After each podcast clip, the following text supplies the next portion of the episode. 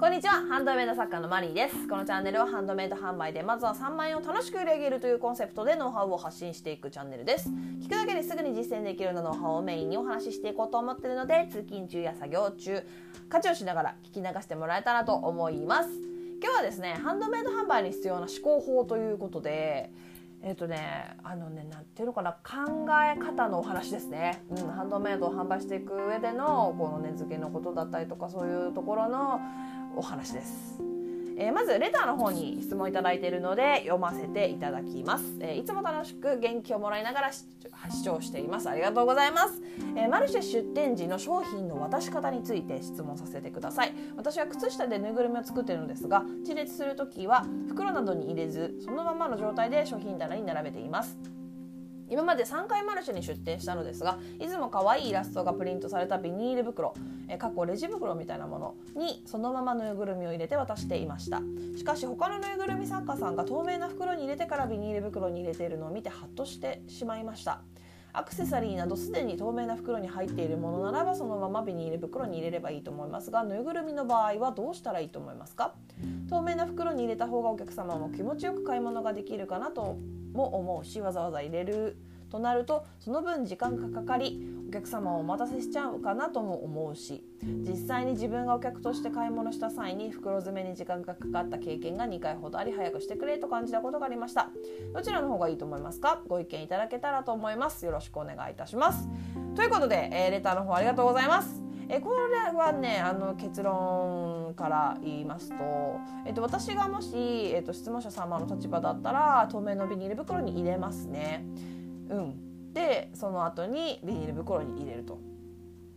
なんていうんだっけ？えっとえっとピピピ袋 毎回忘れるんだよなあの透明の袋に私だったら入れる入れるかな？うん。入れた方がだってそのなんだろう。でその後ビニール袋に入れるじゃないですか。そのビニール袋になんか物入れられて便利だよねお客様ね。他のお買い物したもの入れたりとか。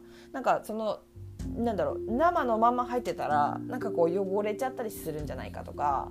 他のものをこうジュースとか入れてねちょっと濡れちゃったりとかするんじゃないかとかってなるじゃん。だから入れる。ややるかな？と思うんですけど思うんですけど思うんですけど今日ねそうこの話をもとに、えっと、思考法の話がしたいなと思ったんですよ。っていうのもあのねこれね作品の価格にもよるところがあるんですよ。っていうのもあの例えばですよ例えば飛行機の座席クラが座席ってクラスが3つあるじゃないですかエコノミービジネスファーストって。でそれぞれサービスが全く違いますよね。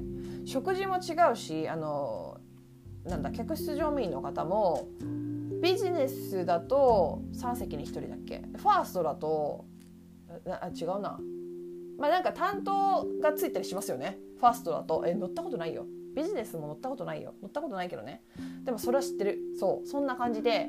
あと食事もね本当にフルコースとあのなんだ 弁当みたいなやつね。全く違うじゃん。でもねこれがねもしねエコノミーとファーストクラスで同じ食事だったらファーストクラスの人ははってなるわけじゃないですか。あのファーストクラスの値段を払ってるのにこれなの？あのサービスがこれなのってなりますよね。だからハンドメイドもそういう風にバランスをとってほしいんですよ。あの私は価格帯に合わせたオプションとか梱包をしてるんですね。私の価格帯に合わせた梱包例えばえっ、ー、とそうだな。例えば私がこれから同じブランドの中で、えっと、5倍から10倍する値段のものを出すとしたら同じ梱包はしないんですよ。同じオプションにはしないんですよ絶対。内容を。だから10万円のアクセサリーと1000円のアクセサリー梱包が同じだったらえってなりますよね。だからその価格まあ価格でいいのかな？価格で考えてほしいんですよね。そのお客様が求めるサービスっていうのがあるはずなんですよその価格には。だって逆の立場だったらどう思います？10万円のアクセサリー買ったのになんか袋にペッて入れて渡されたらは？ってなりますよね。でももしそれが500円とか1,000円のアクセサリーだったらまあまあまあまあ何も文句はなくないですか？っていうところなんですよ。だからそのなんだろうなバランスなんですよね。あのそういう梱包を丁寧にだから何て言うのかな。逆にね1,000円とか900円とか800円とかのアクセサリーなのにすごいがなんだろうもう超豪華な梱包できたらそりゃお客様めちゃめちゃ嬉しいんだよ。そりゃ嬉しいしもうレビューにも書くだろうね。めっちゃ嬉しい。何これあんな安いアクセサリーこんなにしてくれんのってなるけどそれって今度はお客様にメリットを与えすぎてるというかことだけど作家の負担は？どうなの？でその商売として全然バランスが取れてないんですよそれって。わかります？そう。そんな感じなんですよ。そう。あの伝わるといいな。伝わったかな？だからそのぬいぐるみをねどうやって梱包するかっていうのもその価格によるところはあります。ただその布じゃん？ぬいぐるみって。だからそのなんだろう。私は結構私だけかな。結構なんか袋もらったらそこに何でも入れない？なんか飲み物とかさ。そういうの考えたら、まあ、布だったらやっぱ一回くるんだ方がいいかなとは思うけどそんなになんだろう。なんなんていうの？おしゃれに綺麗にやることはないんじゃないとは思いますよね。ただ値段ですよね。5万円のぬいぐるみだったらどうですか？っていう感じ。そこで考えなきゃダメかだから本当飛行機の座席クラスで考えたら一番分かりやすいかなと思ったんですよ。エコノミーとビジネスとファーストで。全然値段違うじゃん。だってちょっと話それるけどさほんとファーストクラスってどのぐらい？てか値段すら分かんないよねファーストクラスって。誰が乗れるのあれって。ビジネスは普通に売ってるから売ってるけど大体エコノミーの3倍以上とかですよね。でなんか時期とかそのなんだろうな。キャンペーンとかによってはちょっと安く乗れたりとかすることもあるのかもしれない基本エコノミーの 2, 2倍ってことないよね。もっとね3倍からだよね多分ね。確かね。あんまりね乗り乗ろうと思ったことないから見たことないけどさ。3倍ぐらいだと思うから。でファーストなんか多分ねなんか特殊な人しか乗れないでしょあれ。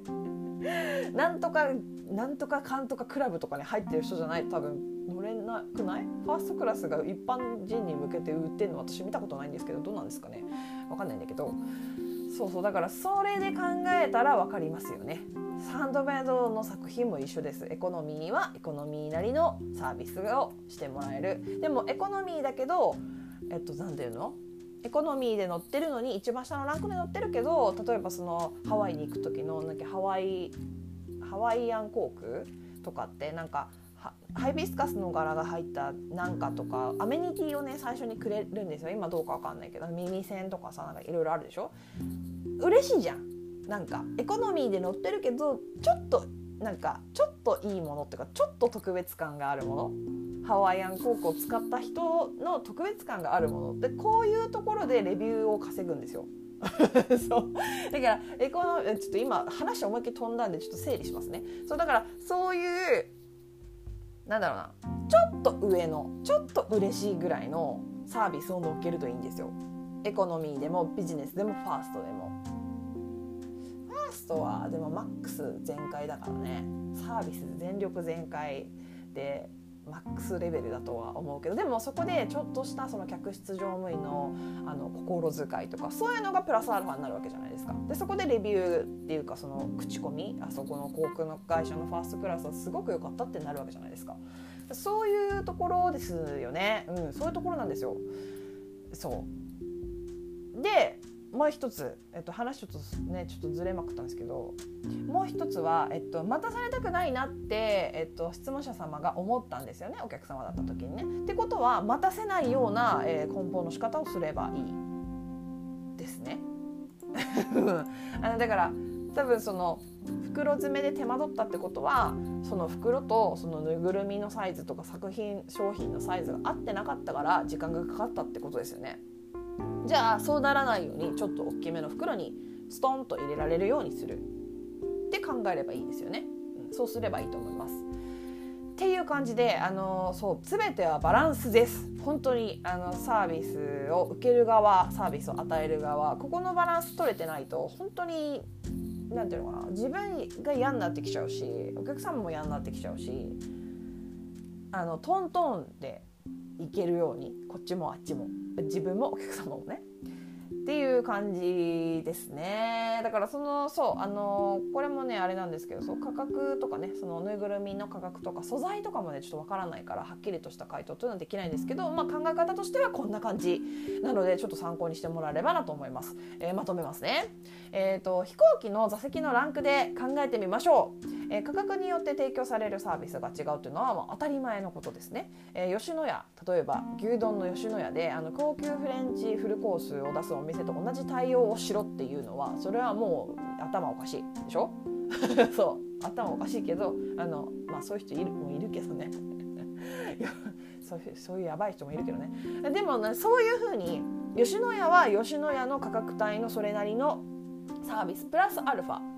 そこそれがねそのマックでいうスマイルくださいみたいだったらそのその部分だったりするんですよ。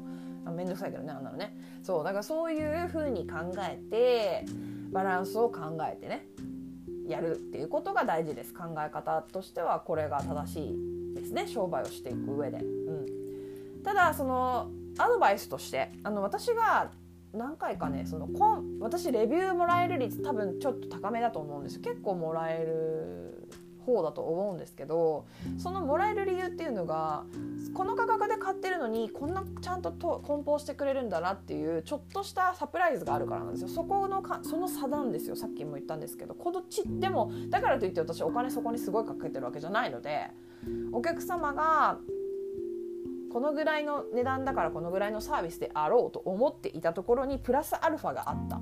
でもそのプラスアルファっていうのは大きくなくてよくてちっちゃくていいんですよ。だからそれが感動につながってあのレビューをね書いてくれるとかいう口コミで広めてもらえるっていうことにつながるからだからちょっとだけいいものをちょっとだけ上を意識する。そのエコノミーはエコノミーのサービスでいいけどプラスアルファちょっとでいいからちょっと上のものを用意したりとか意識するとあのいいですよ。本当に。それはもうやった方がいいです。ということで。えー、今日はここまでになります、えー、どんなご質問にお答えしていきますので Twitter の質問箱やスタンド FM のレターなどでお気軽にご質問を送ってもらえたらと思います。もしまた聞いてみたいなと思っていただけましたらフォローやいいねをしてもらえると励みになります。以上お聴きいただきありがとうございました。ではまた次回お会いしましょう。さようなら。